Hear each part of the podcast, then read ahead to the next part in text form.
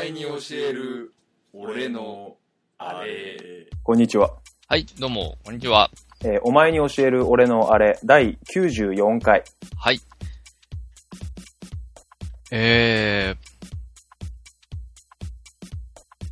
今年ですね、ついこの間まで、えー、皆さんも熱狂していたのではないでしょうか。ラグビー日本代表。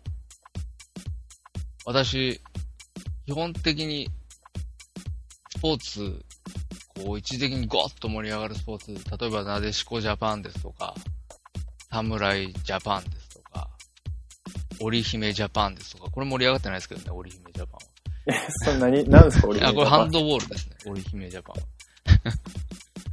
ありましたけど、えー、私、基本的にそういうのには、あんまりスポーツそこまで興味ないっていうのもありますけど、乗っからずに生きてきました。でも、ラグビー日本代表、好きです。旬です。おー先日、友人に付き合って、iPhone6S の機種変更に行ってきました。えー、友人が抱き合わせでポケット Wi-Fi の契約をさせられ、直後に、これいらなくねって気づいたため、解約してきました。ヨうタです。はい、えー、今回もよろしくお願いいたします。よろしくお願いします。僕も。。あ、まあ、五郎丸あ、違う。五郎丸。まあ、個人的にはね、まあ、五郎う丸ん当然、うん。五郎丸も超かっこいいんですよ。それはもう、誰もが認める、かっこいい、五郎丸なんですけど、うん。僕ね、自慢じゃないですけど、はいもう、ラグビーの情報これ以上持ってません。あ、そうですか。ホラニー流コリニアシ知らないんですか知りません。あ、本当ですか。なんか外人多いらしいっていうことしか知りません。そうなんです。外人が多いんですよ。はい。日本代表っていうのに、う日ん。本人じゃない選手がすんげえいっぱいいるんですよ。そんなスポーツないっすよ。あんまり聞かないですね。はい。帰化してない人でも受け入れるっていう形ですよ。帰化してなくてもいいんだ。はい。あのそれは珍し国い内ルーのルでリすーねグで3年以上プレーしていれば、うん。日本代表になれるらしいです。なるほどね。はい。それはなんか、意図があるんですかね。どうなんでしょうかねどういうことなんでしょうかねそれでもすごいですよね。逆に言ったら、母国よりも日本でやることを選ぶ外人のその、メンタルみたいなところが気になりますよね。ありますね。やっぱりね、うん彼ら熱いんですよ。熱いんだ。熱いんですよ。ハートが。なるほどね。はい。やっぱそのね、ハートの熱さにね、うん。暑苦しいおじさんである私はね、うん。ビンビン感じちゃいましたね。あ、そういう話今日は。いや、もうね、うん。たまんないっすよ、あのスポーツ。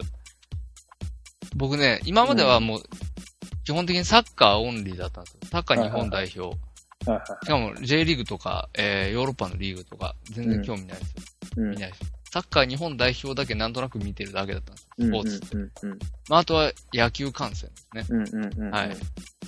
に行くぐらいで。これな野るほど球ファンでもなんでもないんですけど、野球観戦に行ってビール飲んで寝て帰ってくるっていう、ただそれだけなんでああ、最高の楽しみ方す。で最すね高の楽しみうんです、これも楽ねし。い。なんですけど、まあまあ、それ、そんな感じなんですよ、基本的に僕、はいスポーツって。はい。やらないですし。なんですけど、まあ、で、ラグビー日本代表が南アフリカに勝ったっていうことも、うん。結構時間経って知ったんですよ。み3、4日経ってから、あ、そうなん人から聞いて、お客さんから聞いて、ラグビー見てるって言われて、前から見てたわけじゃないんだ。じゃないんですよ。言われて、ああ、いや、へえ、みたいうん。な。なんか勝ったんだよ、みたいな。あ、うんあそうなんですか。へえ。いにわかじゃないですかちょっと言い方悪いですけど。や、正直、はい。相当にわかのうん。ミーハーです。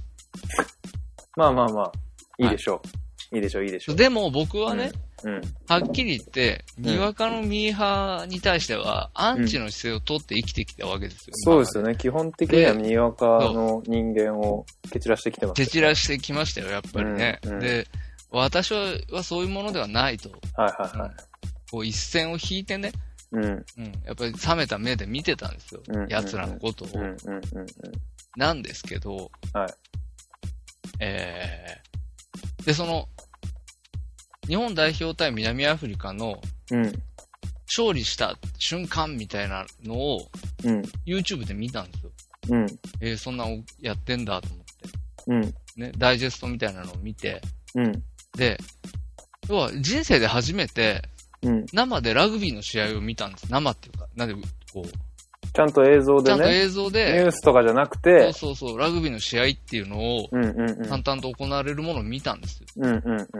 ただね、なんだこのスポーツはと思って。うん、なんていうんですか。で、すごい、こう、複雑なルールなんですけど、うん。やってることは単純じゃないですか。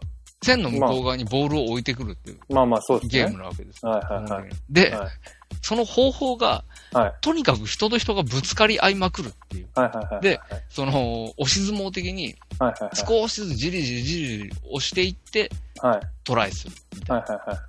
ことなわけじゃない。はいはいはい。なんかそのね、なんていうんですかね、一致団結感というかう、ん全員が、こう、一つの物事に対して、うん、こう、一直線に向かっていってる感じ。うん、うん。他のスポーツでもそうだって言われればそうなのかもしれないですけうど、ん、うん、うん。なんかね、あの、もう、なんていうんですか、スマートでもなんでもないじゃないですか、あのゲームって。なんかその一直線に、一チーム一丸みたいなのがうん、割とビジュアルに結構ダイレクトに出ますよね。そう出るラグビーそうそうそっうて。サッカーとかってやっぱりこう、ボール、全員が取りに行くんじゃなくて、その周りでどういう動きするかとか、そそうのなんです一方で攻めてる時に守りはちょっと、みたい何してなんのとかあるじゃないですか。見てるみたいな時間とかありますからね基本的に割、みんな割と参加する感じですか、そうそうそラグうビーっていうのは。やっぱり、特に、あの、 まあまあ、どっちも攻めてる時も守ってる時もそうですね。うんうん。もう常にみんなが、こう、集中して、ボールに向かってるみたいな。それ一方で、このスクラム組んでる人たちの一方でこうなんか周りでちょろちょろしてる人がいないんですか、ラグビー。あ、まあまあ、いますいます。そういう人もいバるんッでクスっていう人たちがいて、すかはいはいそしてボールもらって走っていかなきゃいけない人たち。はい。はいはいはい。トライしに行く人たち。うんうん。こう、敵の間を縫って、うんうんうん。トライしに行く人たちなんですけど、うんうん。だけど、じゃあ、その、オフェンスっていう、うんうんうん。こうスクラム組む人たちうんうんトラム組んだり、えー、なんていうんですか、まあ、要は、敵と敵とこう、敵とぶつかり合う人たちですうんね。うんうんうん。は、その、じゃあ、ボール持って仕事しないかっていうと、そういうことじゃないですよね。その人たちも、どんどんどんどん前に出ていくわけですよ。あれってボールどこにあるんですかあのスクラム組んでる時って。スクラムの中にありますよね、割とボール。中にあります。で、基本的にタックルされて、倒されたら、うボんうんールを離さなきゃいけないんですって。そうなんだ。そういう決まってボーるルを地面。に置いて離さなきゃいけない。はいはいはい。持ってると、持ちすぎっていう、ペナルティーそうなんだ。えそうだからとにかくタックルされたら、置く。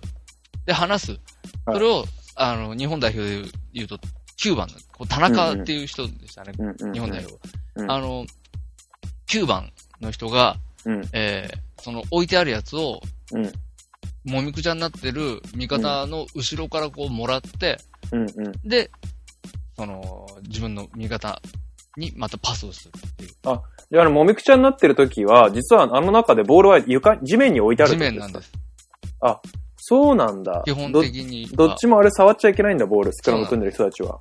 あの、一回タックルして倒れたらね、うん倒れる前。の立ってる状態で押し合いしてるときは、うんうん。その、持ってる人がどんどんどんどん前に行いけばいいんだけど、なるほどね。一回倒れたら置かなきゃいけはないい。はいは離さなきゃいけない。い。なるほど。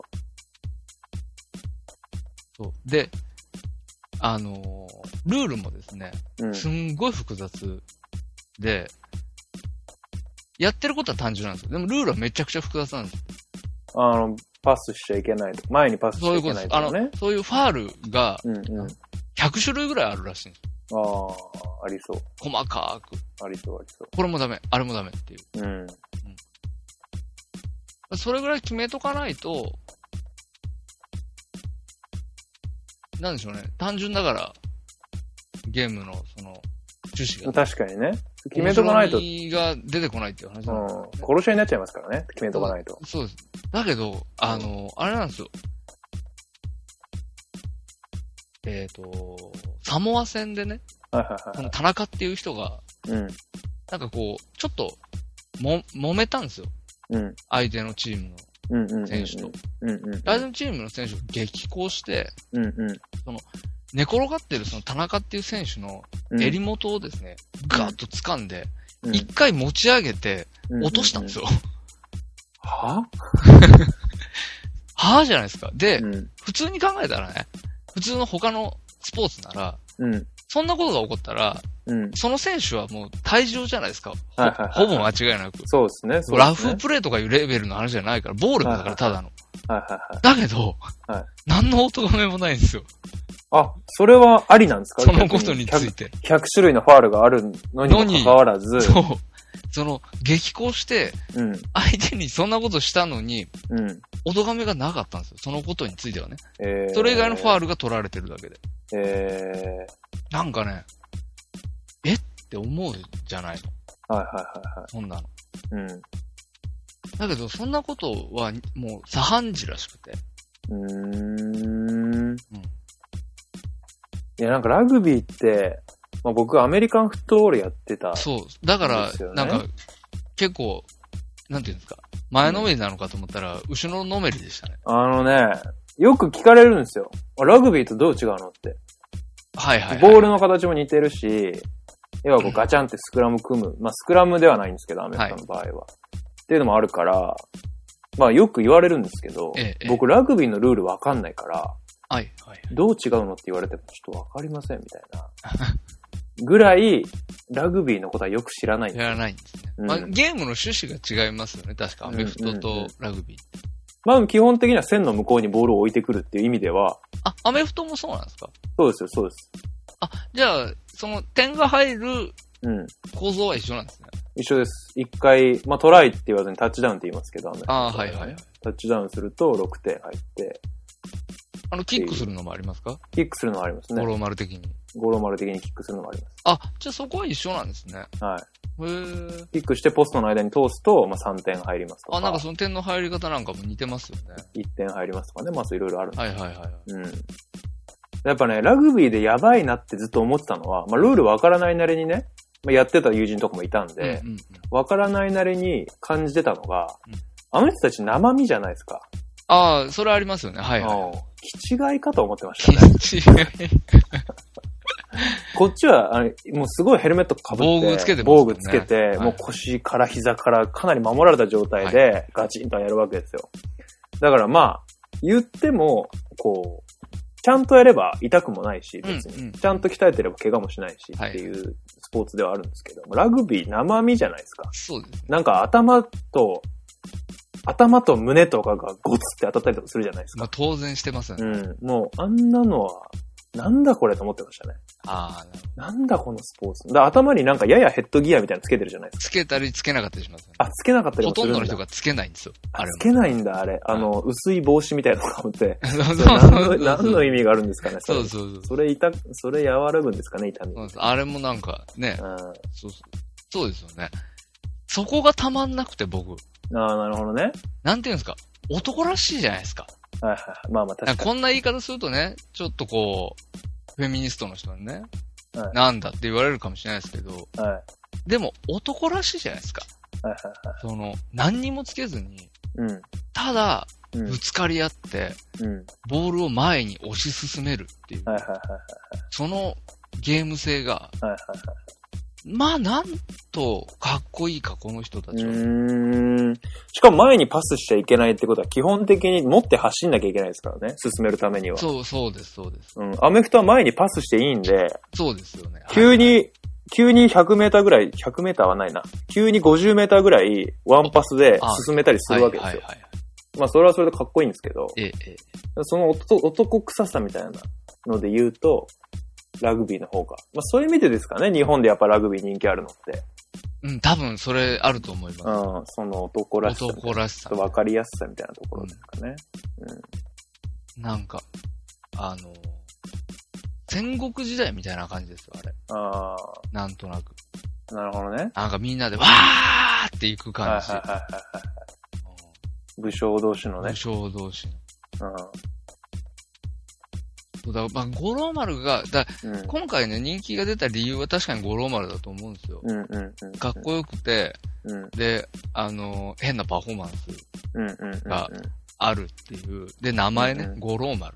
うん。うん。まあ、キャッチーですよね、キャ五ッ郎チ、すげえ、このね、この3点でもうすごいんですよ、多分。このキャッチーさは。丸。うんうん。すごかっ。たですけど。だけど、やっぱり、ラグビーそのものを我々は全く知らないうんうん。で育ってるんですよね、やっぱりね。うんうんうんうん。やっぱ、僕みたいな人すごい多かったと思うんですよ、今う年。んうんうん。うん。あの、初めて映像でラグビー見ましたみたいそうですね。な。うん。表示すんごい多かったと思うんですけど、うんうんうんうん。だから、なんていうんですかね、そのスポーツと格闘技のはいはいはい。境目みたいな競技じゃないですか、ラグビー。はいはいはい。そうですね。あぶつかり合って、うんうんうんなうんんだったらラフプレーなんか当たり前みたいな、殴り合いうんとうんうか、その、すごいらしいですよ。ああえてもみくちゃになってる中では、うんうん。結構余裕で殴り合いとかあるらしいですからね。あ、マジっす見かえないところで、ゴスゴスみたいなのって。マジでやりたくない、それは。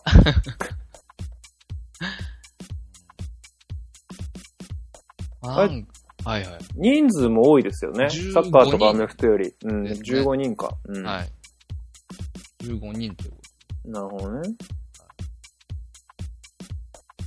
とかな。なんかね、ちょっと私、ラグビー、ほんとラグビーの、うん。ちゃんとトップリーグって言うらしいんですけど、その、うんうんうんうんうんうん。社会人ラグビーが。あの、試合をね、見に行きたいなって思思うぐらい。あ、そんなにはい。で、思って調べてみたら、うんうんうん。試合が週末の昼間にしかやってないってういう。んうんうんうん行。けるかっていう話なんです絶対に行けない、うんあなた行けないスケジュールですよ100%いけないスケスケジュールになってましたけうどん。ね。なるほどね。そうか。うん。でもだから2019年にはですね、うん。あの、ワールドカップは日本で開催されるということで、うんうんうん。はい。これは私すごく楽しみだなと。行っちゃおうかな、みたいな。そう、ちょっと行きたいなと思ってます。トヨタにも来るらしいので。あ、そうなだ。んだ。はトヨタスタジアム。い。はい。なるほど。なので、見たいなって。生で一回見たいななるほど。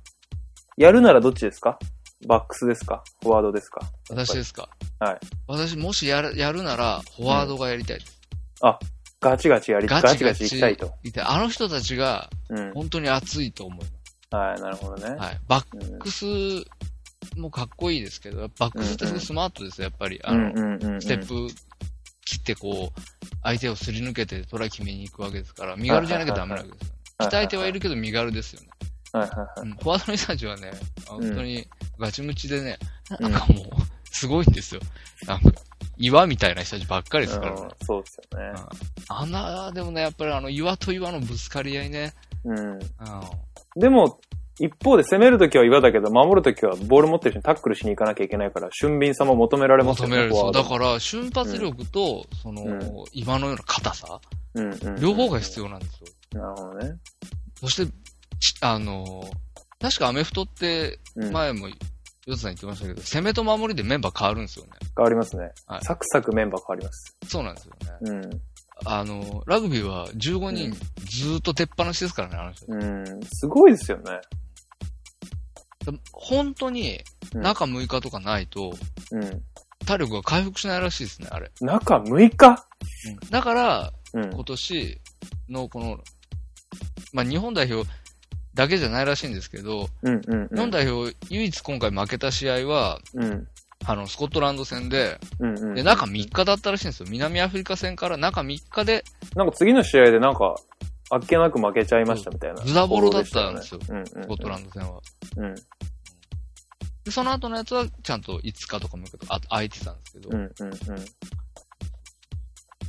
回復しないんだ。回復しない。それぐらい、あの、きつい過。酷なんだね、一試合がね。そう、そうなんでなるほす。はい。でもなんかね、こう、初めて、かもしれないです。こんなに、かっこ、あスポーツ見ててかっこいいスポーツだと思ったねの。は見てみようかな、僕も。い。ぜひ、ほとんど見たことないんで。あの、いいですよ。やっぱり。まあ、2019年そのワールドカップっていうのに向けてね、徐々にこう、高めていくっていうのもありですよね。え、ありだと思います。またねスポー、ツあ観戦っていうの、あれですよ。今回ね、こその、日本が、す。うん。対して、なんていうんですか、いけてる状態じゃないじゃないですか。勝てて当たり前じゃなくて、負けて当たり前のチームが、はこれだけ勝ったっていうこいはいはい。うんうんうんとがまた燃えるじゃないですか。まあ、そうですね。いいタイミングですよね。きっかけというか、ね。そうです。そうですただやっぱりこのチャレンジャーっていうのがやっぱいいですよね。いいですね。うん。そういうの好きですよね。やっぱみんな。やっぱ、やっぱ湘北高校、そういうことですよね。超うん高校ですよね。湘北が三能にチャレンジしていくっていう、のと一緒ですよね。そうですね。そこに競り勝って、そうそう。次の試合、あっけなくあいわに負けちゃうっていう。あ、そう、それそれそれそれ。ああ、なんか、かんそういう感じだな、そういう感じあるなっていうそうそうふうには思ってまた。した、なんとなくね。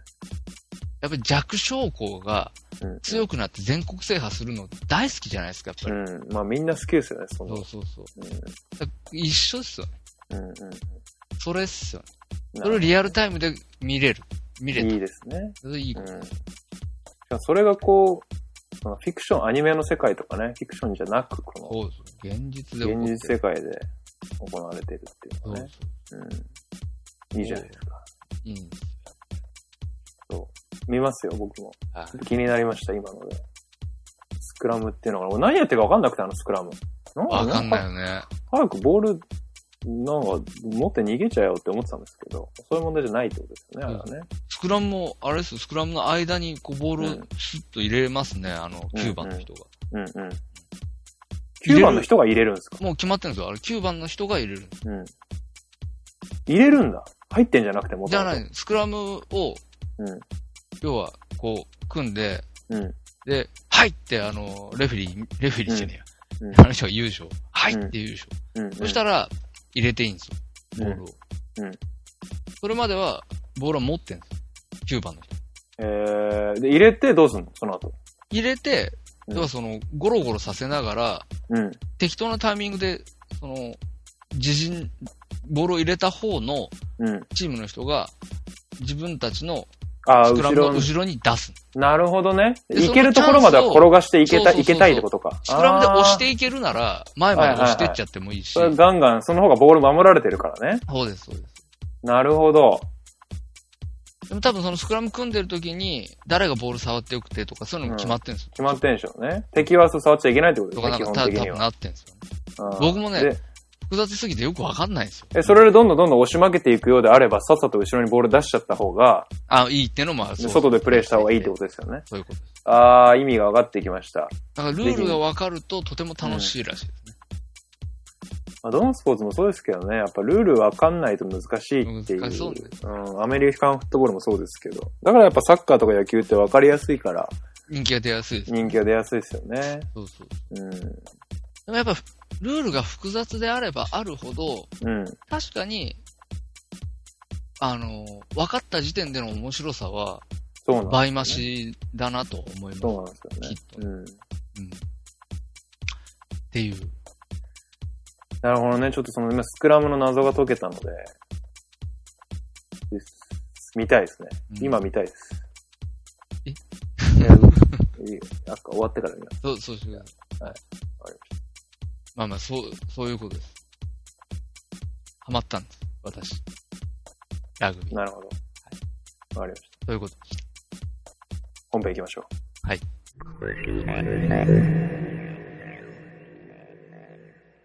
えー、ということで、第94回はですね、えー私がお話をするということになっておりますが、えーお話をする前にちょっと皆さん聞いていただいてよろしいでしょうか。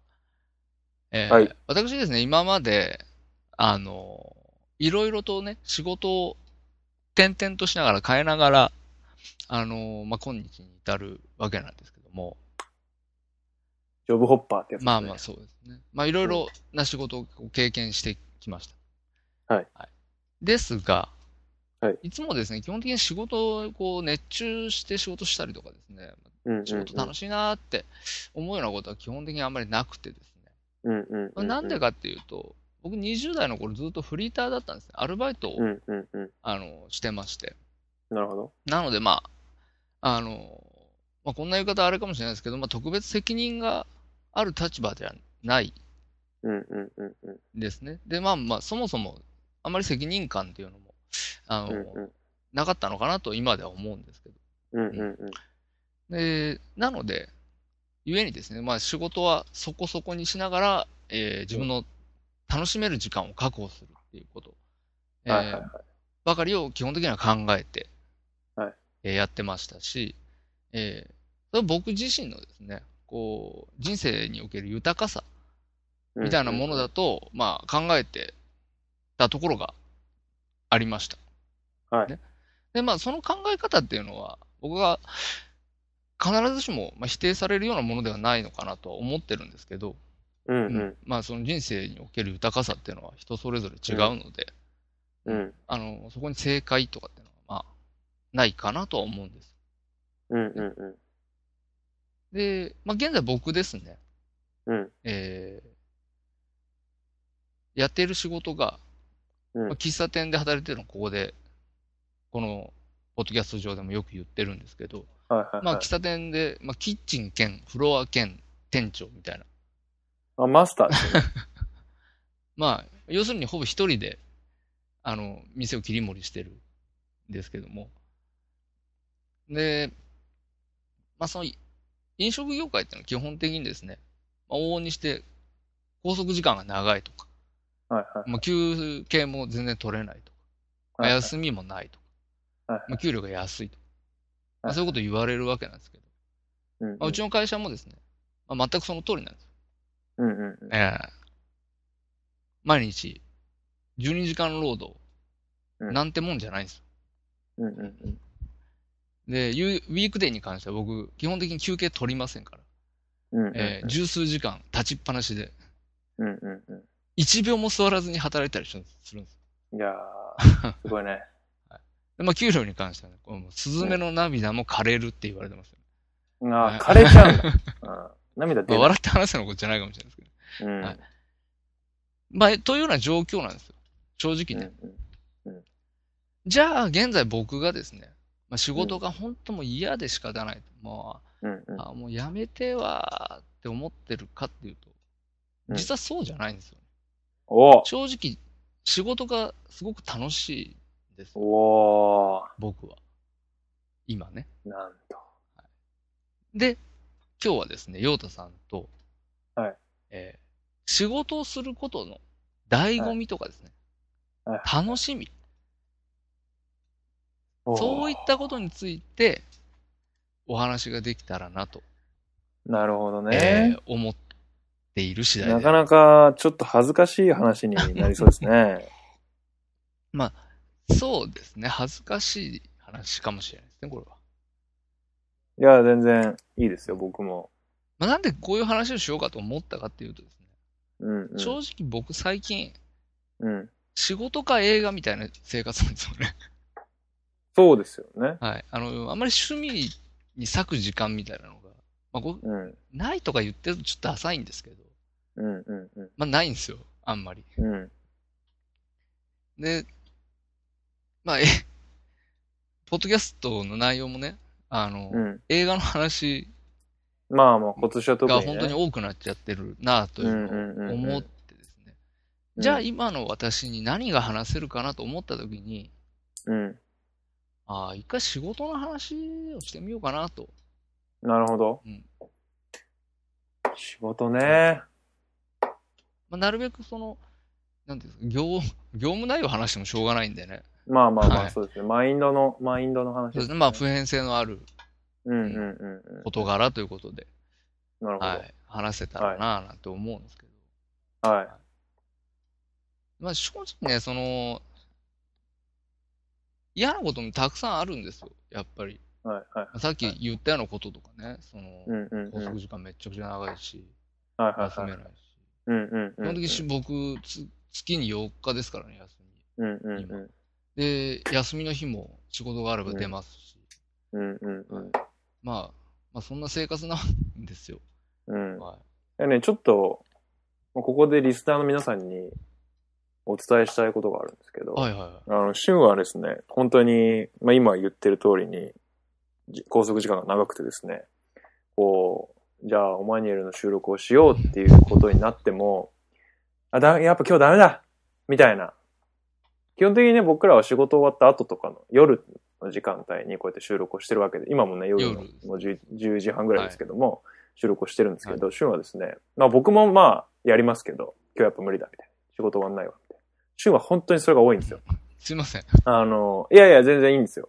まあ、こちら、まあ、そう、お互いさんも、まあ、空いてる時間でやろうってことなのでいいんですけど、あの、ただね、今日もこんな、こんな時間だわ、みたいな話をしてるんだけど、で、こっちは心配になるわけですよ。はいええ体は大丈夫かなとか、まあ、家族もあるしね、家のことも大丈夫かなみたいな心配になるんですけど、まあ、シュンシュンとですね、こうやって、まあ、話したりとかメールしたりしててですね、シュンからあまり悲壮感が漂ってこないんですよね。おーはうん。だからなんか、なんとなくね、そんなに心配にならないみあたいおな。うん。で、僕がシュンのお店にたまに遊びーに行くんですけど、そうですねそうするとですね、やっぱ仕事を、まあ、今話してた通りですね、ああ、これきっと彼仕事好きなんだろうなっていう感じが、やっぱり仕事してるところを見てて感じるんですよ。ええ、ええだからなんかね、そこはね、なんか、まあ気になってたっていうほどでもないんですけど、なんかこう、時間とか、きつさみたいな、それ以上の、なんかこ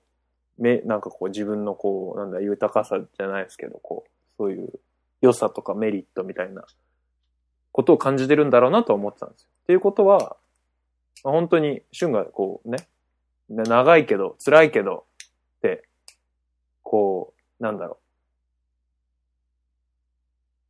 こうす、無理して言ってるわけじゃなくうんうんて、うん本当に俊が楽しそうに仕事してるっていうのはね、僕も思ってます。そうなんです。僕もね、うんすごく自分に、でも、うん。なんかいい、すごく意外。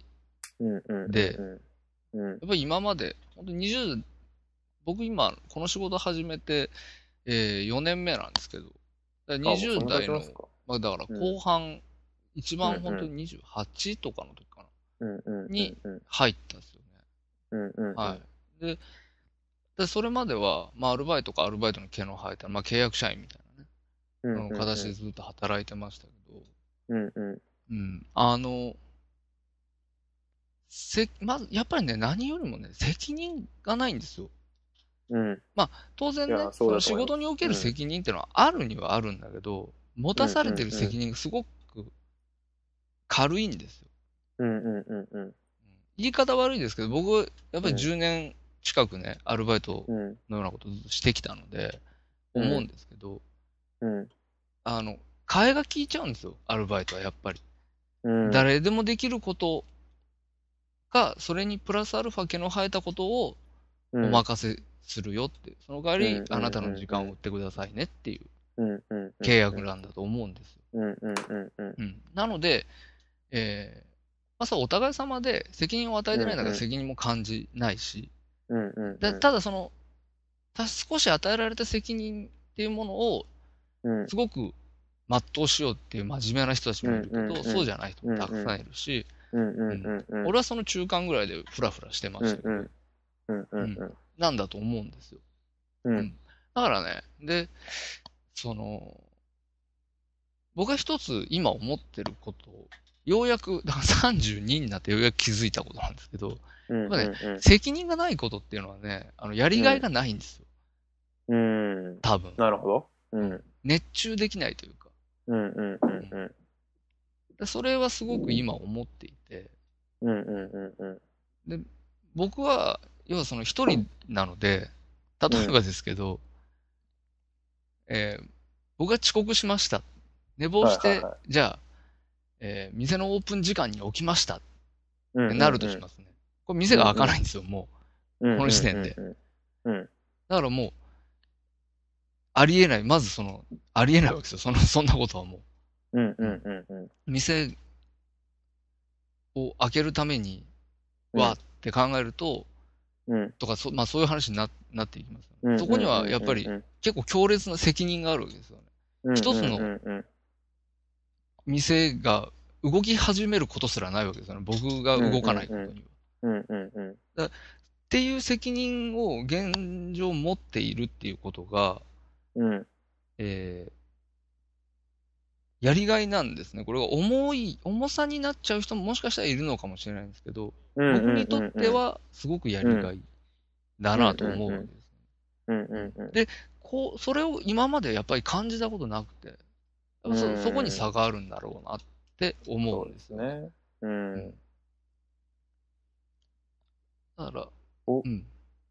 僕もやっぱり仕事を、正社員として仕事をするのはですね、まだ日が浅いんですけど、ええ。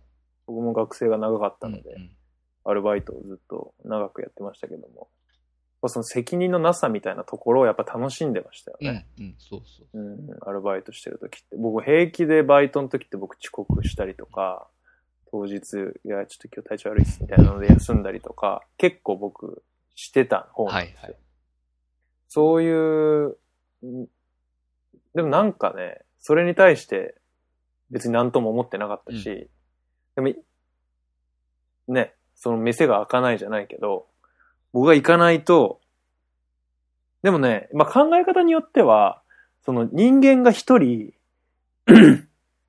アクシデント、人間に対してひ、その一人の人間がアクシデントに見舞われた時に、組織が動かなくなるっていうのは、ああ、うん。考え方によってはその組織に問題があるっていうこともまああるんでそうすけでど。すね。はい、はい。でもまあ、それ理想論で、あの、やっぱそういうことも言ってられないわけですよね。そうですね。多分お店の経お店を切り盛りするには。うん。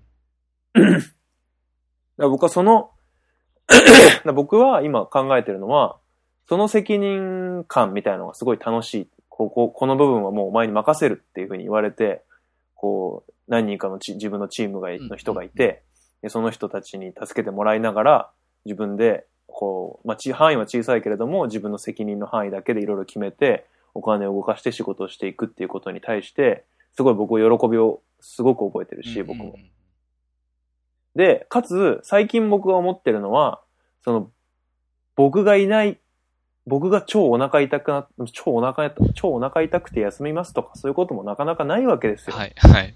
この、あんだけね、旬知ってると思うんですけど、そうですね僕は、はいしバイトをサボりまくってたんですよ。 本当に。今思ったら、あんなやつ首ですよ。首ですよ即。本当に。即刻首ですよ、うん本当に。いらねえもんだって。うん。行ったら、あ、よく来たね、みたいな。褒めてもらえたりしてね。うん、褒めてもらえたりとかしてましたから。 あまあそんなこともしない。まあ遅刻ももちろんしないですし、今はね。うん。そんなこともしない。でも、今僕が考えてるのは、その、僕一人がいないと、もうじゃあ今日は回りませんみたいな、そういう状況は良くないなっていうのは今僕の、うーん、なるほど、なね。んか個人的なはいはいテーマではありますなねる。ほど。だうん。からそれはあれだもんね。その業務的にうん。共有しといて、うん。あの、動いてるものは動いてるとうん。いう環境を、を、そのトップとして、そのチームのね、うん。トップとして、うんうんいかにそれを全員に意識として持たしておくかみたいなことそうそうそがうあそるっうてことですよね。そう。そうそうそう。んんでもその中で、やっぱり正社員の人もいるし、アルバイトの人もいるし、うん契約社員の人もいるしっていうところで、どうやってそうやってこう、そういう人みんなでモチベーションをすり合わせて、適材適所でやっていくかみたいなところって、すごいこう、なんだろうな。そこで僕、自分が出しゃばることもできるし、うんうん出しゃばらないっていうこともできるし、うんっていうのはね、なんか、そういうところも含めて考えさせてもらえるっていうところにね、すごい僕は喜びを感じてうまんうす。んうんそれもやりがいですよね、やっぱりね。うん。そう。やっぱすごく、その、僕もね、仕事楽しい側です、ちなみに。そうちょっと遅くなりましたがそ、うなんですよ。僕も楽しい側の人間です。基本的に、僕もヨタさんもうん。楽しい側じゃないですか。そうですね。仕事好き側の人そう間です。好きうん。ですよね。そう僕も別に、その責任感も責任もなかったですけど、うん。うん。じゃあフリーター時代に全く仕事を楽しまずに、その、うん。お給料と時間だけでやってきたかっていうと、まうあ、んそうではなかったのかなとも思うんですけど、なるほど。多少なりとも楽しみっていうのはうんうんあったらいい。なとは思ってやってたと思うんで。ただ、やっぱ立場みたいな。あと、持たされてる責任の重さとかうんによっうて、んまあそねの楽しみ が、うんすごくドライブするっていうことうんうんうんを、その、実際、なんというか、うん逃げにくい場所に置かれる、うんうんうん結構強制的に置かれることでうん気がつくことができたみたいうんうんうんなことがあって。うんうんうんでそれ は、その自分を知るって上でも良かったなと。うんうんうんうんううんん。かね、僕も、でもその、なんかせ小さい責任であれば、それはそれで、気の持ちようで楽しむこともできて、うん。うん。極論、例えばお前廊下の雑巾掛けを一日してなさいってうん。うん。言われたとしても、それを多分楽しめる人と楽しめない人っているんでうすん。うよ。ん。うん。その廊下の雑巾掛けしてくださいって言われて、真ん中の部分だけざっくり雑巾掛けを、なんとなくし続ける。早く終わんねえかなと思いながらし続ける人と、えー廊下の隅の隅まで綺麗に掃除したりとか、でもなんか廊下の雑巾、なんか床だけじゃなくて壁も気になるなみたいな感じで壁吹き出す人とか、なんか廊下一往復のちょっとタイムとか測ってみようかなみたいうん。うな。ん。うん。みたいなことになる人とかね。雑巾のを1枚でやるより両手に2枚持ってやった方が早いなとか、なんかこう、その人によってやっぱりこう、楽しめる人って多分いると思うんですよ。うん、そういう、なんだろう。僕アルバイトの時に、まあ仕事行ってませんでしたけど、全然。あの、行ってる時は、それなりに楽し、楽しんでやってたんですよ。ああ、なるほど。はいはい。うん。あの、何分で終われるかみたいな。はいはいはいありまとしたねはか、い処理で、処理、一本何分で処理できるかみたいなのとか、それがね、あの、競、競い合わされたりとかしてたじゃないですか。はいはい。ああの人はすごい早いとか、あの人はすごい遅いみたいな。。はい。意外と僕そういうの気にしてやってたんですよ。おーあおーうん。なるべく早くやろうみたいな。うん。やっぱそこにゲーム性を見出してたってことですよね。そうそうそうそ。そうれはそれで。そうやっぱ、その責任感を感じるのと、やっぱゲーム化できるっていうのって結構大きいかなと思っていうんうんて、うん。だからその単純、今、こういう、なんか別に正社員みたいな仕事してたとしても、単純な100枚の書類に同じところにハンコを押し続けるみたいな仕事もやっぱりたまにはあるんですよああ、なるほど。はい。そういうのを、まあ自分でやんなきゃいけないってなった時に、じゃあどうするかっていうと、やっぱりうん楽しんでやるしかないんですよね。ゲームみたいに、なんどうゲームか、ゲーミフィケーションしていくかってうんいうう。んなんかそういう、僕はそう思うんですけど、うんまあそうやって思っ、うー同じように思って一緒になって楽しんでやれる人と一緒に仕事したいなみあたあいな、たなるほうん、気はします。ど。より精度を上げるとかっていうことに喜びを感じるかどうかとかっていうのもあるよね。そうそうそうそう。そうそう。そういう日々のね、ルーチンの業務と、あの、クリエイティビティを発揮する業務ってやっぱ2種類あると思ってて、毎日朝来たらまず雑巾掛けしなきゃいけないというのはやっぱルーチンだと思うんですけど、じゃあその雑巾を明日から増やしましょうとか、雑巾の色を青くすると人間がどどのように変わるか1.2倍のこう効率性を出しますとか、 なんかそういうことをプラスアルファで日々こう積み重ねてやっていくことで、なんかルーチンも改善されていくし、うんうんっていうのはすごい、そういうふうに考えてやるのは好きかなってうん。思う。なるほど。うん。僕、で、僕、そのう、んまあ今責任の話をしましたうけん。うど、んうんうんあの、もう一つ、うん。うん。えーやりがいを感じることは、うん。あの、まあ、やっぱり成長っていうところにあると思うんですね。ななんるかほすど。ごいですね。責任と成長だなっていうとね、うんなんかすごい。いや、マジでや、マジで飲み屋でおおっさんが説教してる状態でごもごめんって感じですよね。こんこういうな、話とかするんですよ。おじさんになってくると。こんなスポーツ番組になるとはっていう。こんなポッドキャストになるとはっていう。本当ですよ。スポーツの話して、仕事の話ですやよ。ばい。スポーツの話やばし いて仕事の話。やばい。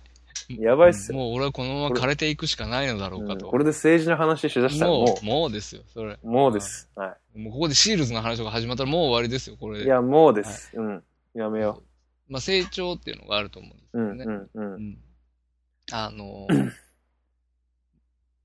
僕は、まあ、その、なんていうか、単純に、業務的にね、うん。上がっていく、さっき言ってたルーチンがどんどんどんどん向上していくとか、うん、うん、うんっ。ていうことも、まあ、成長一つ、その技術的な向上っていう意味の成長はあると思うんですそのうん例えば、 うんまあ、僕の話だと、えーいかに、えー精度よく包丁が研げるようになるかとか、そういうことうん、うもん、うん。当然成長の一つだとう思う。ん、うん、うん、うん。綺麗なサンドイッチが作れるようになるとか、そういうこともあるとう思んう。うんうん。うんうん僕、すんげえ今、本当に、これはたたまんねえなって思ってることがあって、今仕事うんやってる。うんうんそれって、その出会いの部分なんですよね。うん人と関わり合うっていうこと。この、なんていうんですかね。まあ、僕サービス業なんで、お客さんとすげえ喋るじゃないですか。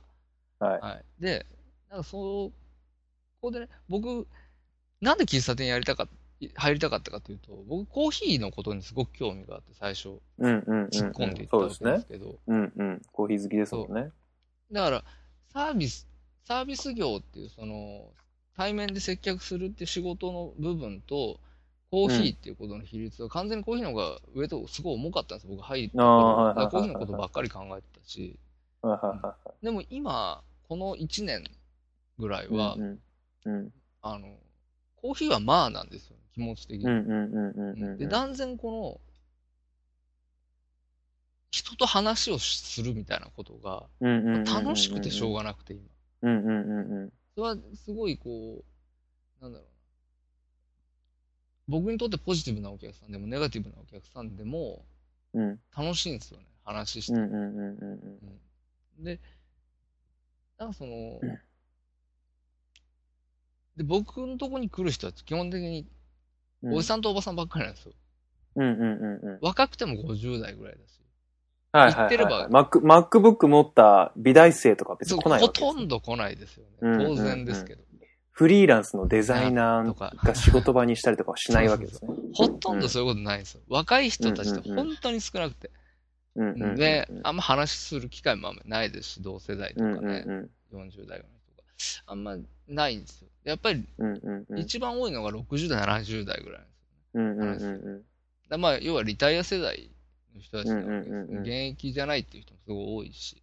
うんうんうんだその、おじさんおばさんって、要は僕もう僕の親の世代なんで、うんうんその今現状僕が持ってる考え方と、その人たちが持ってる考え方って、やはりもうすごいんですよ、乖離が。はいはいはいうんすごいんですよ、もう、あの、若者バッシングとかも、もうめっちゃすごいんですよ、もうんうんうう。ん聞いてて受けるんですよ。もういつもそんな話ばっかりしてるし、みんな。ああ、なるほどうねん。その、旬も入ってんじゃないのその若者バッシングの範囲に。そうだね。だから、聞きながら、ああ、うんありますね、とかって言ってんだけど、はいはいはいはい。なんかその、なんて言うんだろうな。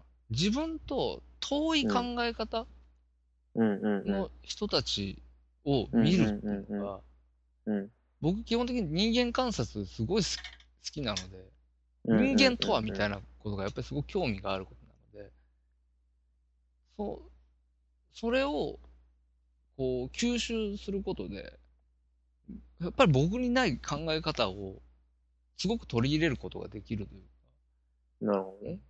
あ、そういう人たちいるんだ、みたいな。そういうふうに考える人たちがやっぱりいるんだ。うんううんん。っていうのが、基本的に僕、結構凝り固まってるタイプだかうら、んうんうんこれはこう、みたいな。決まってるじゃないですか、割に。うんうんうんでそういうところにね、結構くさびをこうガッと打ってくれるんですよね、そういうのが。ああうん、なかなかね、そういうことって若者から言われてもちょっと、なんか、ね、見るからにペーペーみたいなやつに言われてもちょっとあれだけど、そういうこう感動がある人に言われるとちょっとおーって思ったりするみたいなとこもありますそうよね。やっぱ重ねてきたさ、うんその年月があるから、その人たちに。うんうんうんうんうん。簡単には、こう、ひっくり返せないし、否定もできないわけで。向こうは、ねうんしかももう、今更考え方変わる人たちじゃないわけだから。っうんうんうんうん。ていうのは、おもし、すごい面白いんですよ。なるほどうね。んだからそれは、そういう話を、が面白いなって思いてきたみたいな、ここ1年ぐらいでそのコーヒーのことよりも、対人関係のお客さんとの接触の方が気になるっていうと部分が成長だと感じているということですかね、旬そうだね。で、その、のね。なん、まあ、で、お客さんもそうだし、で、私の会社、私が勤めてるところは、ものすごく組織が小さくて、うん。うんうんうん。えっと、前までは僕含めて従業員が3人だったんですよ。うんうんうん。で、え1年少し前にうん、 2人になったんですよ。うんうんうん。で2人になったまま1年経ったんですけど、業務は変わってないんですよ、基本的に。うんうんうん。うんそれによって僕の仕事の上がすごく増えたところがあるんですけど、うんうんうんう。うんんで、えーその片割れは、もう一人の人はもう50代だし、うんう女70代なんですよ。うんうんうちの会社うんうんでまあ、とにかくすごいんですよ、もう考え方のうんうん。差が。やっぱりもう、24時間働けますかの世代の人たちだから、うんうんうんうんうんうん。だから、なん、なんて言うんだろう。その、家庭と仕事とかさ、っうんうんうんていうことに関しても、うん。例えば、まあまあ、これも個人差はあるだろうけど、うんでも、やっぱり僕らとか、僕らよりも下の世代とか、うんまあ僕ら近辺の世代と言ってもいいかもしれないですけど、うんうんそんな、なかなかいないじゃないですか、もうゴリゴリ仕事やって、仕事のことが何よりも優先されて、うんうんうんうん、あの、プライベートを充実なんていうのは、うんバックみたいうんな、気負ってんじゃねえぞみたいな、まあ一定数いると思いますけどね。未だにあるんですかうん、いね。ますよ、全然。うん。例えばですけど、うん。その、まあでもこれも微妙かな。その、子供、子供の出産ってある、あるじゃないですか。うんうんうんうん。イベントとして。うんうんうん。で、まあ今よくありますよね。立ち会い出産。うんうん。ありますね。で、うんうちの、その、辞めた人が、うん。えー立ち会い出産をしようとしたことがあったんです。はいはいはいはい。いいじゃないですか。だけど、それは認められなかったんですよね。うちの会社で。ええ。そこ、それなんですよ。そういうところが、うん。正直、ええって思うじゃないですか。僕も、いやーって思うんだけれども、うん。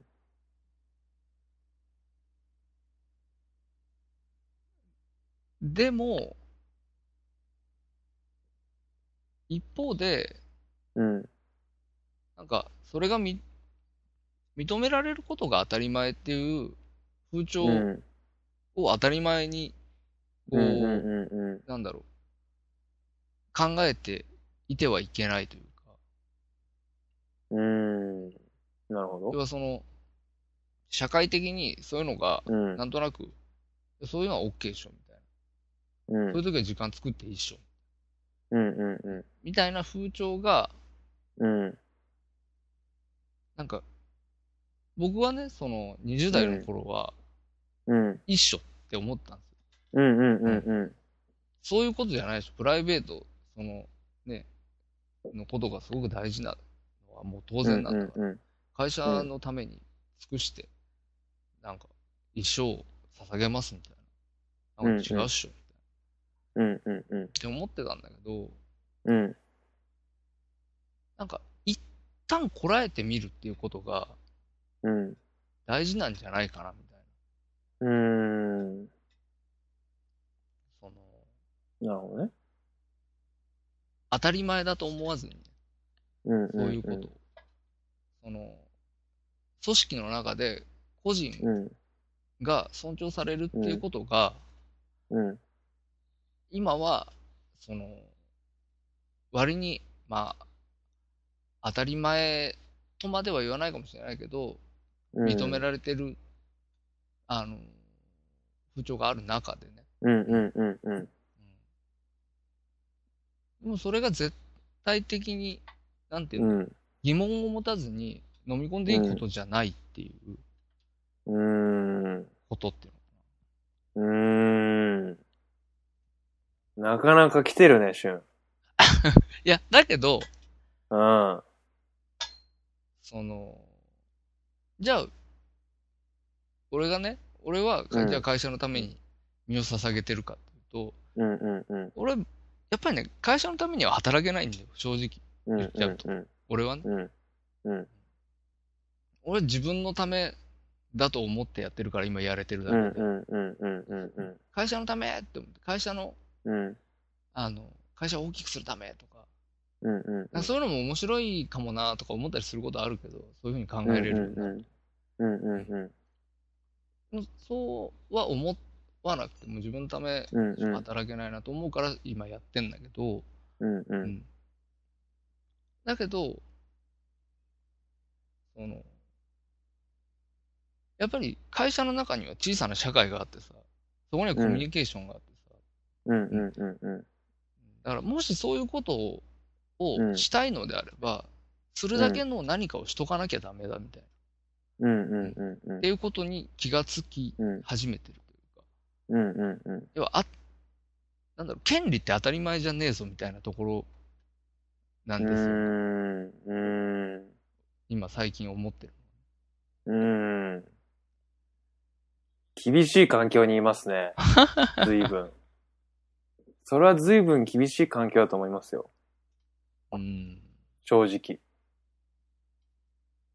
まあ、そのために、いや、シュンが代理出産、代理、代理出産じゃねえや。立ち会い出産するために、明日休みたいから、サンドイッチ明日の分も作ってきますみたいなことですよね、多分。そのいや当たり前じゃねえぞっていうのまあもし、やるならね。は。うん。いや、明日の分もちょっとやってきますみたいな。いや、明後日来た時倍働きますみたいな。多分そういうこともあるとは思うんですけど、やっぱでもね、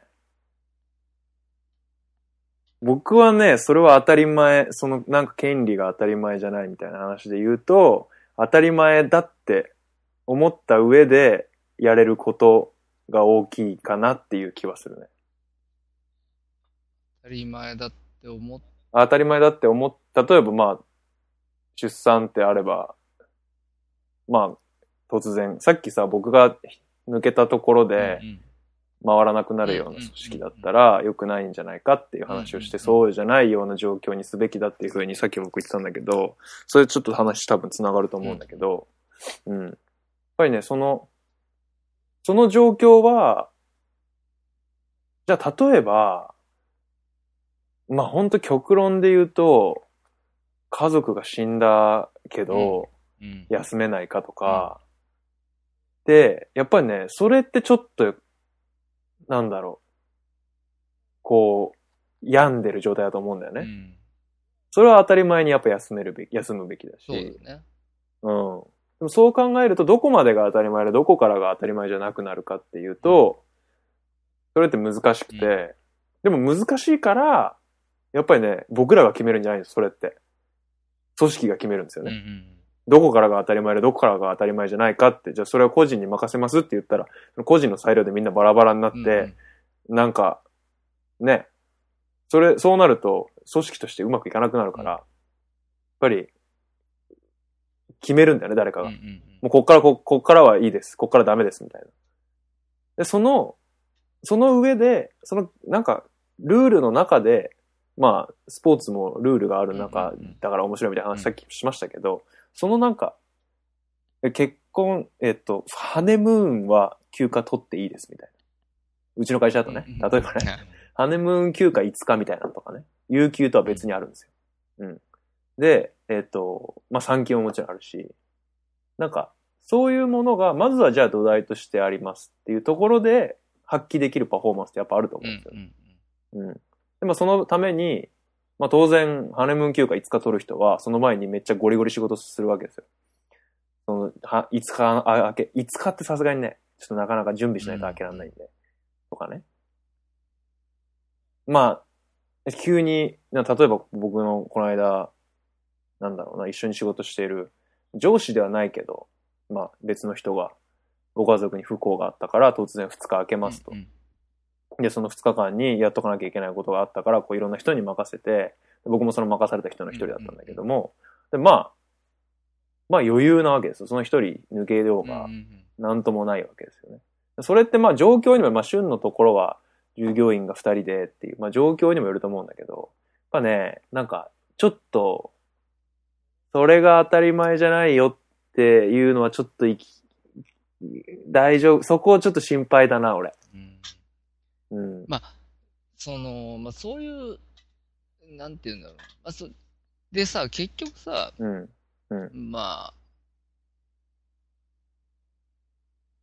極論ね、その、うん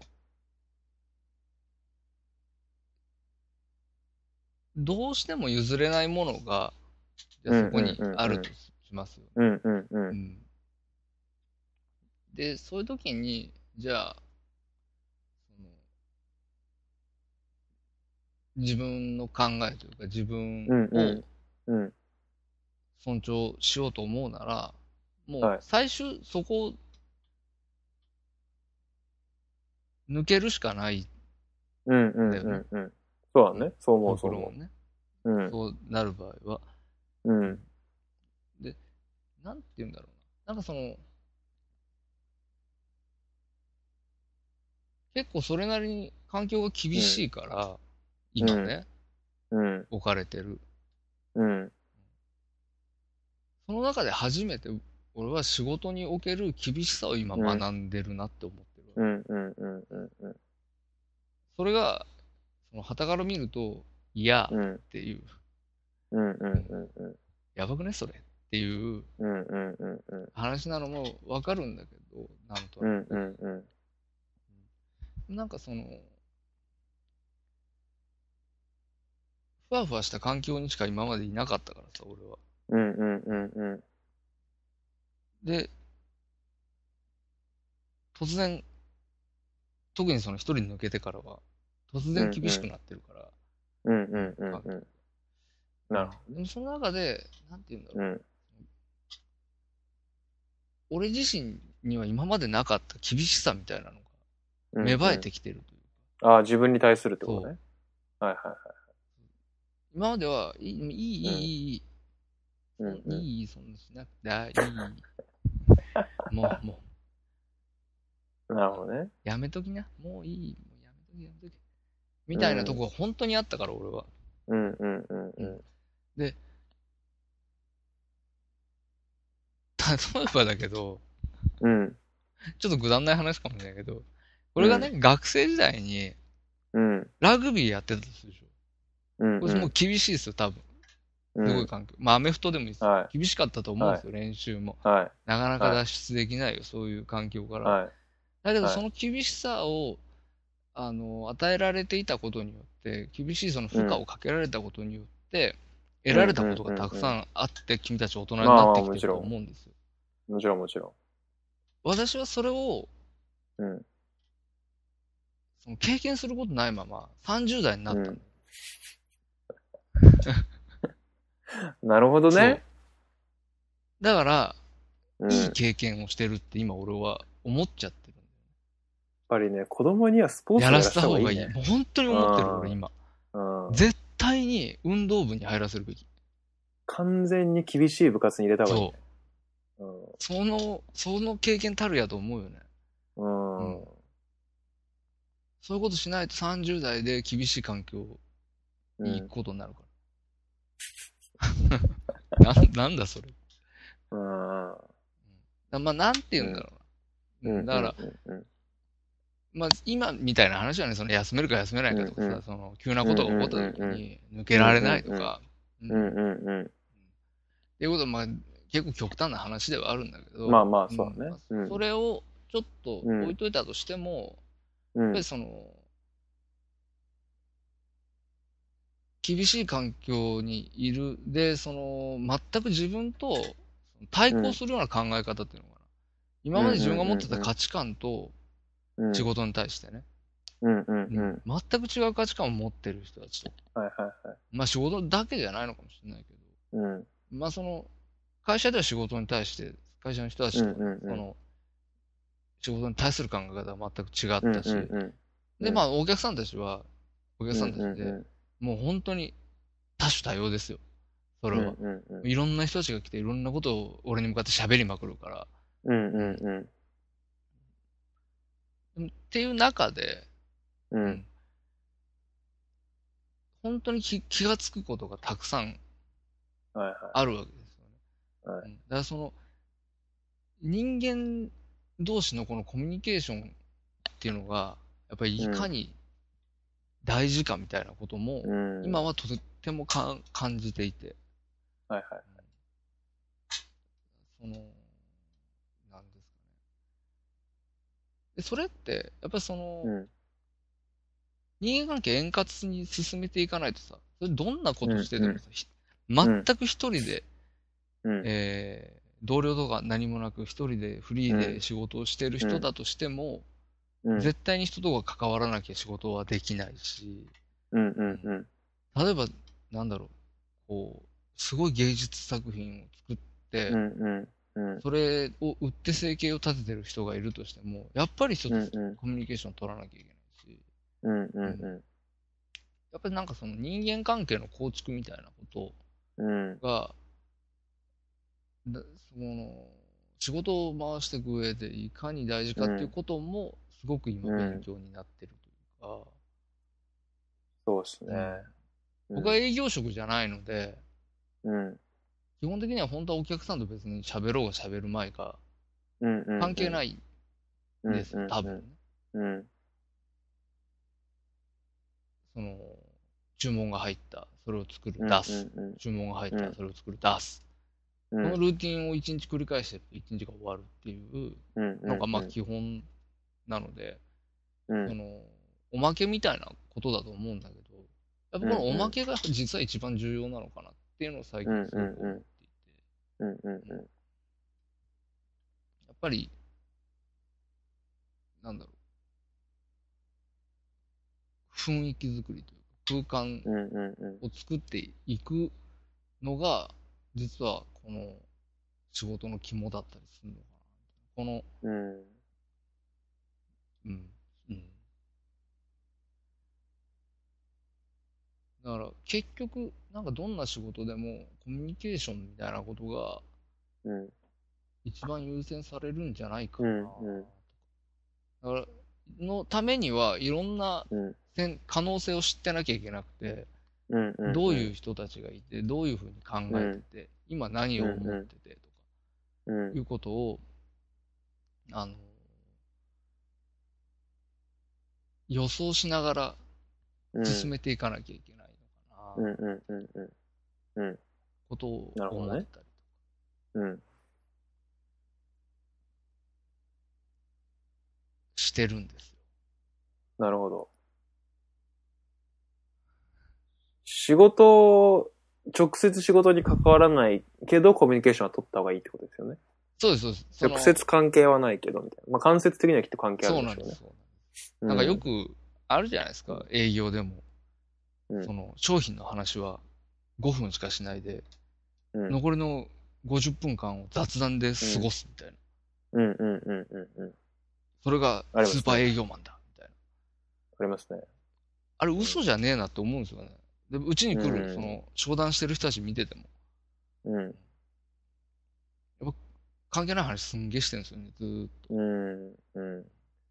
雑談力みたいなこととなんかか言われたりしますからね。うん。そういうビジボンいっぱいありますからね、そうそう今そうね。うんでもまあ、やっぱり、ある話なんだろうなとかう思っん。てうんるし、ねことやっぱり、日本人相手だとそういう節が強いなって僕は感じてます。おすごく、まあ、僕外国人がすごくたくさんいる会社で働いてるんですけど、僕も最初の1年間は基本的に人とコミュニケーションは最低限でも別に、もう最大限きっちり仕事しとけばいいでしょー。うっん、てうん。思ってたんですよ。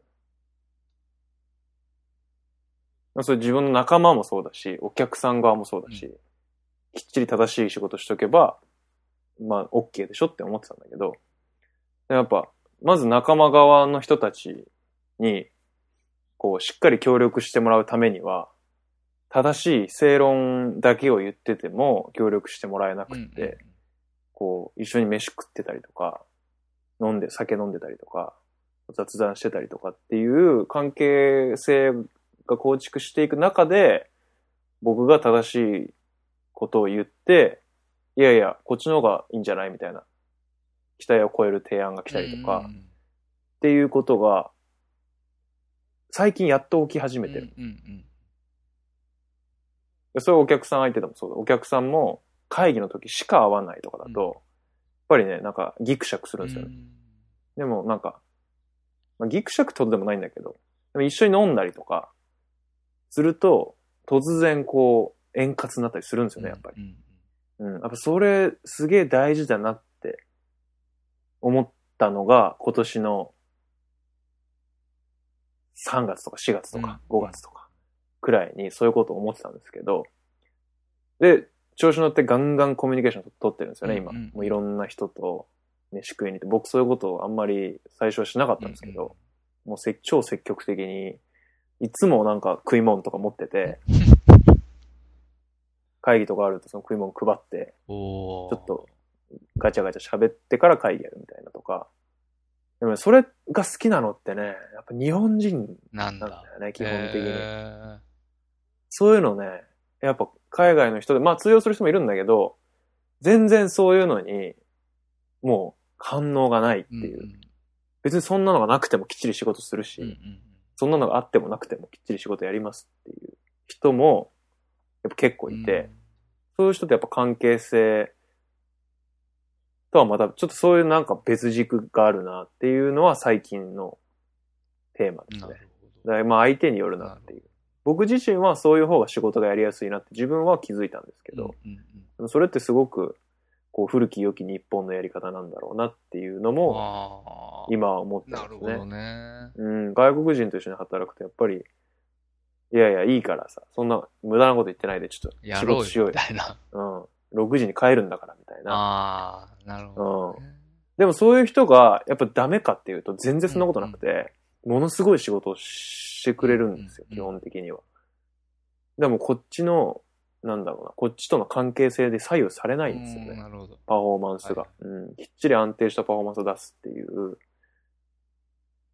だからやっぱそれぞれだなっていう。んんうん。ああ、これ、こうだって決めちゃダメだなっていうのは思いましたね。うん。ああ、コミュニケーションを取ることが大事だって思ったけど、そうじゃない人もいるっていううんところで、あ、それぞれだって思ってるっていうのが今ですね。って感じですね、私は。なるほど。うん。え、でも僕、喫茶店とか行っても、僕割とそうなんですけど、そんなに喋んなくて、黙々と本読んでる人とかもいるじゃないですか。うんうん多分そういう人って別にコミュニケーションを求めてない人も多分いると思う。うんうんだけど、ちゃんと安定してうまいコーヒーが出てくるとか、安定していいジャズがかかってるとか、多分そういうコミュニケーション以外のところでの、そのなんか、そこに惹かれてきてるんだと思うんですけど、その人って。いろいろですよね、だからね。そうそうそう、そうなんですけど、例えばですけど、その、そういう人たちもね、要はなんていうんだ、こう、すごくフィジカルにコミュニケーション取ってほしくないって思ってる人たちもたくさんいる。うんうん当然そうなんで、俺も別にそうだし、うん。お店行って、お店がうわーって来られても、うわーって、 引いちゃうみたいな。うんうんうん。自分。で店行って自分から話しかけることがまず俺もないし、うんうんうん。そういう人たちもたくさんいるわけでうんうんう。んだだけど、例えばだけど、そういう人に対して、その、こっちがね、あ、いつもどうもっていう顔しながら、こうんう、うコミュニケーション取るっていうか、んうんうんそ。れは、なんていうの、いらっしゃいますとか、ありがとうございますだけ、うんうんうんあの、のことだけでもいいんだけど、うん例えば水出すときとか、うん何でもいいんだけうどん、それも、やっぱりすごい、ちょっとだけど、コミュニケーション。うんその瞬そうだ間ね。うんうんでその瞬間にもやっぱり何かがあると俺は思ってるし、うんうんうんうんで、まあその、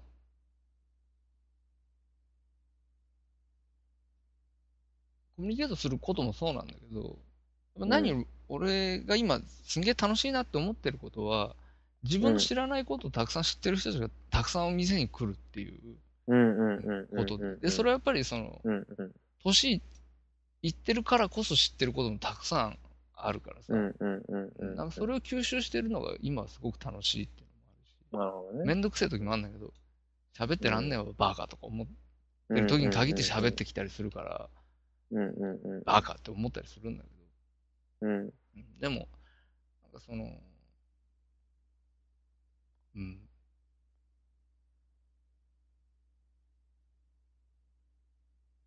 なるほどねって思うというか、その、特に年いってる人たちが、我々に向けてる視線の意味とかニュアンスっていうのかうんうんうん。あと、な、なんつうの、おじいさんとかさ、おばあさんとかうさ、んうんうん一括りにするし、向こうは向こうでうん若者って一括りにするけど、うんうん。やっぱりすげえ多様なんだよね、あっちの側の人たちも。まあ。そうだでねもそれをなかなか、どうしてもその世代が開けば開くほど認識しづらいというか、一緒くたにしてレッテル貼っちゃうし、カテゴライズしちゃうっうんうんうんうん。そうだ。ていうところとかね、うんうんうん。ほんと様々な気づきが、やっぱりその、話してることで生まれうるんとういうか、んうんうんうん正直さ、うんあの、80代とか超えてくるとさ、相手がね、うん。それぞれの顔認識できなくない、いや、もう同同じじですよ見ね。えない。同じ格好してるし、う同じ顔に見えない。俺、前までそうだったの。同じ。同じじに見えたの。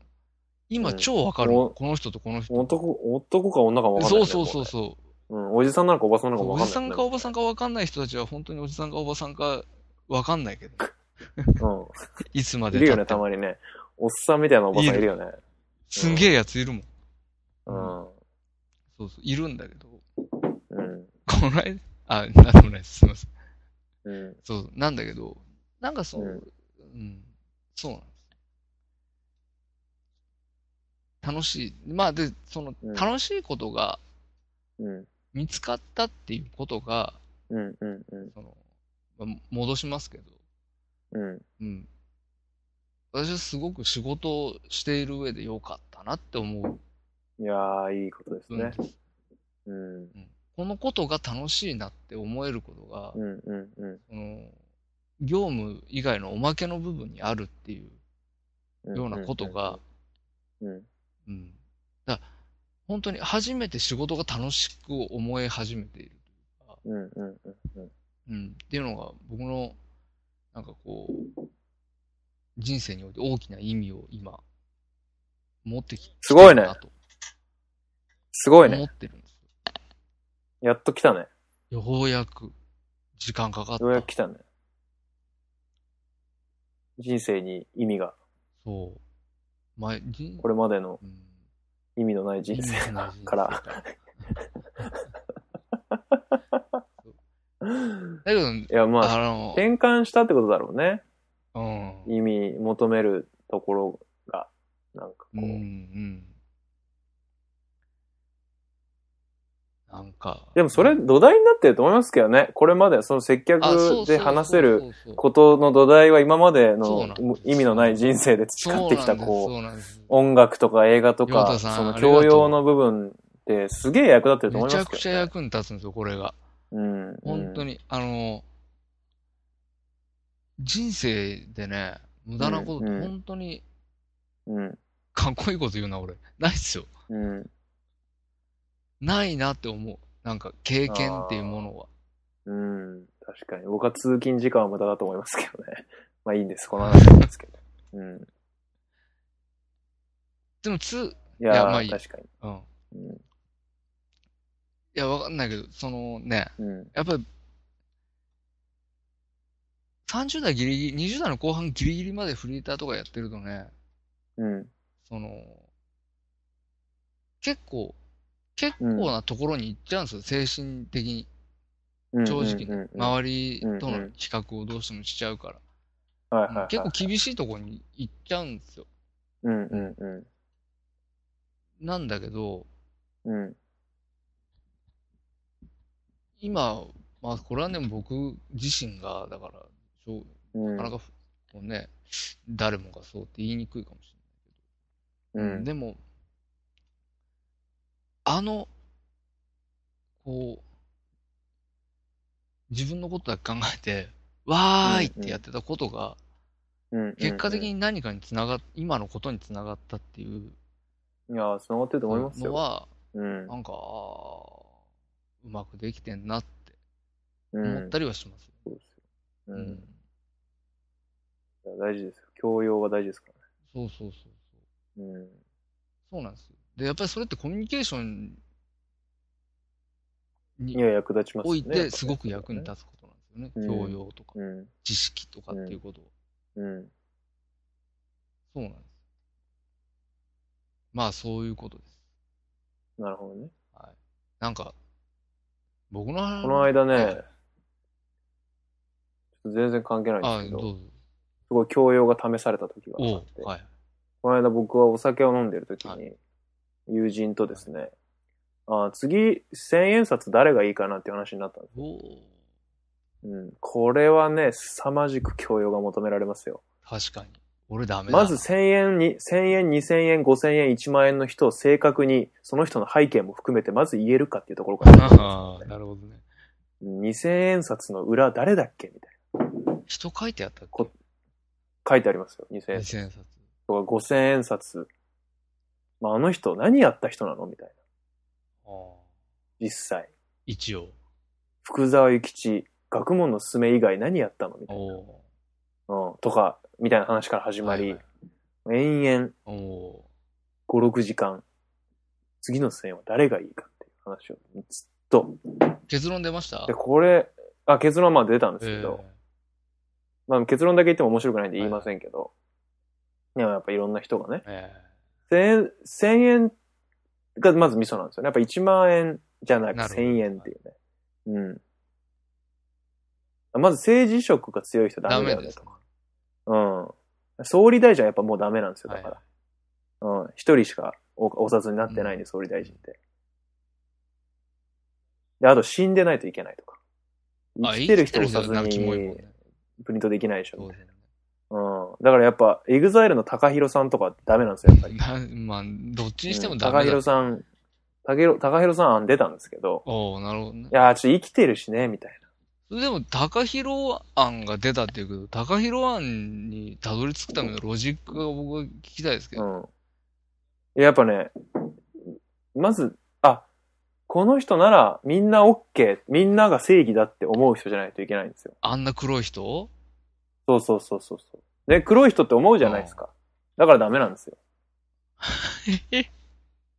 一瞬出た、一瞬ですよ。だあ、から出たのはね。あ、そういういろんな、とにかく出していかなきゃいけないんです、そういう時はね。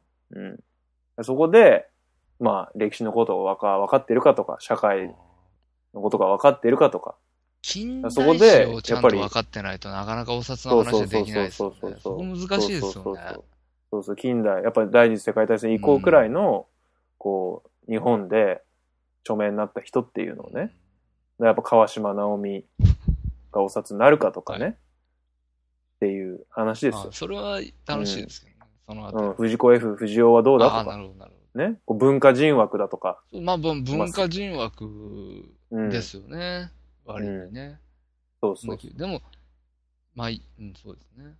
うん。中島茂雄が死んだらお札になるかとかね、まあもうすぐ、もうすぐ多分死ぬんで、失礼だ。あ の、そう、まあ、長島茂雄だからギリギリありなんですよはいはい死ぬかもしれはないいはから。い。長島さん、でも野球は日本のスポーツじゃねえからな、みたいな話とかね。じゃあ、相撲ですかとかね。じゃあ相撲取りの名前、何人言えますかと。日本人の相撲取りの名前。国技のなかなかね、言えないよね。そう、みたいなことが、まあ、仕事ではないですけど、まあでも、あーありますよね。試されるなっていははは。うのはね。うん。それは試されますね、その話題はね。ぜひ今度、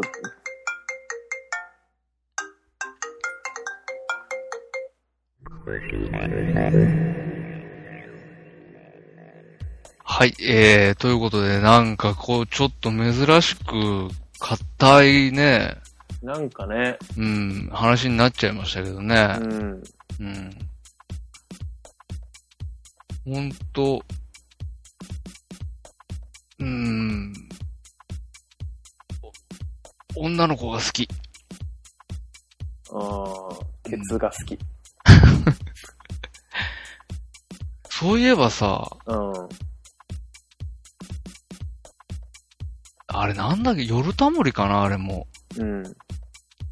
あのーやっぱり大人になるにつれて、うん。ケツに気持ちが向いてくるみたいな話えー、あったっけ俺結構ウルダモリ見てたよ。してた気がするんだよね。違ったかな別の番組かな別の番組かも。そう。ケツ、この腰からケツにかけてのうん。ラインがうん。気になるようになっていくっていう。はいはい。でもなやんでなんででもやっぱりそれって、うん。うん。ケツに回帰してるんだよね。みんな、一回、こう、どうしても一回おっぱい成人を通るんだよ。うんうん。うん男はね。うんはいはいはい。それは多分、うん。おっぱいによって育つからなんだよ。うんうんう。うんん、おっぱいによって育ったことで、うん、うんその、頭の片隅に残ったこのマザコンうんうんイズムが、うん。あの、男たちをおっぱい成人にしていくんだけど、はいはい。だけど、あのやっぱり、我々はね、うん。我々男は、まあ女の人もそうなんだけど、うん。下半身から生まれてくるんだよ。上半身から生まれてきたんじゃないんだよ。そういうことかな。下半身から生まれて、うん。そして、上半身によって育まれるんだよ。うん。うん。だから、としどんどんどんどん大人になるにつれて、うん。我々が生まれてきた、あの、っていう話が、あの、知原理主義と決回帰論の、まあ、触りの部分ぐらいなんですけどね。なるほどね。うん。うんはい。早くその話しよう よ。ずっと触りだ。もうここ2年ぐらいずっと触りの 話。触りの話う。ん。触りの話を組み立てていくと、あの、論が完成するっていう完。成するっていうね。うんまあまあ、っていうね。そのなんかね、うまいこと言った感じがするな、それは。何がその、育まれて帰っていくみたいなのってこう、あなんかうまいこと、人という字は人と人とが、みたいな。あ、ああ、はいはいはそれなんかちょっとうまいこと言言えてみよう煙に巻いてるだけみたいなねそうそう、みたいな感じがする。い。なるほど、ね。もうちょっとね、こみ突っ込んだ分析をしたいね。ああ、なぜそうなるのかっていう本こと当ね、にケツに回帰してんのか、100人にアンケート取りたい。ああ、なるほどね。うん。いはいはい、や、はい。本当に例えば、10代、20代、30代、40代、50代。で、50代、うん。ケツに、ケツ、ケツ回帰論者の方が多いと。うんうんうんううんん。ああああ、なああなるほどね。なるほどなるほどなはいるはいなると思うんですけど、はいはいはいそれはちょっとね、いろんな方角度からね、うんまあできませんけ ど、調査がしたいしてみたいですね。はいはいはい。うん。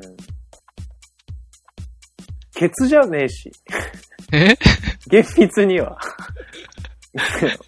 いやいや出てきたのはケツえ、そうだよ。それうはんそうなんだけども、う要は、なんていうのやっぱり、そんの、そこ煙に巻いてる感じするんですけ女の、違う違う、男がね、女の人を見るときに、ど。うん。果たして、うん。この、女性は、こう、元気な子が産めるのかどうかっていう、うん。うん。まあ、あれですよね、その、フェミニストが聞くと怒るやつね。うんうんうん。うん。だけど、そういう視点もあるんじゃないかっていう気はしますね、正なるほ直どねね。。なるほどうね。ん。ででも、どう、わかんないですね。でも、それって、じゃあ、セクシャルなことと関係あるのかっていうと関係ない気もするしね。そうそうそ。そうれに関してはね。そうそうそうん。そうですね。う。うん。なぜ、まあ、一番出っ張ってるっていう話かもしれないですけどね。体を平面的に見たときに、うん。一番、その、いや、違うな、これも。うん。それもね、なんかね、いろいろだと思うんですよ。うん。うん。でやっぱね、もうちょっとこそうう、調です査がね。必要。うんわかりました。うん。まあ、ということで、うん。うん。うんあの、真面目な話をした後は、ねちゃんと修正しとかないといけないですけどね。僕はやっぱ、まだ父。あ、本当うん。今だうん。その年で。うん。君もう28だって。い28になりましたけど。やー、それはどうだろ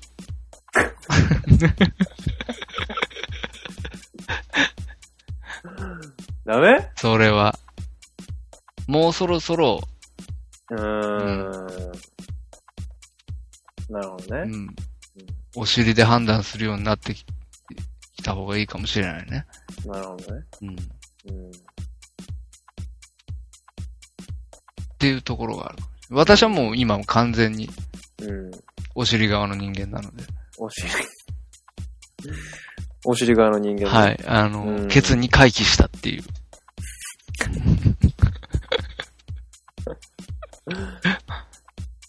うんスカーレット・ヨハンソンはい。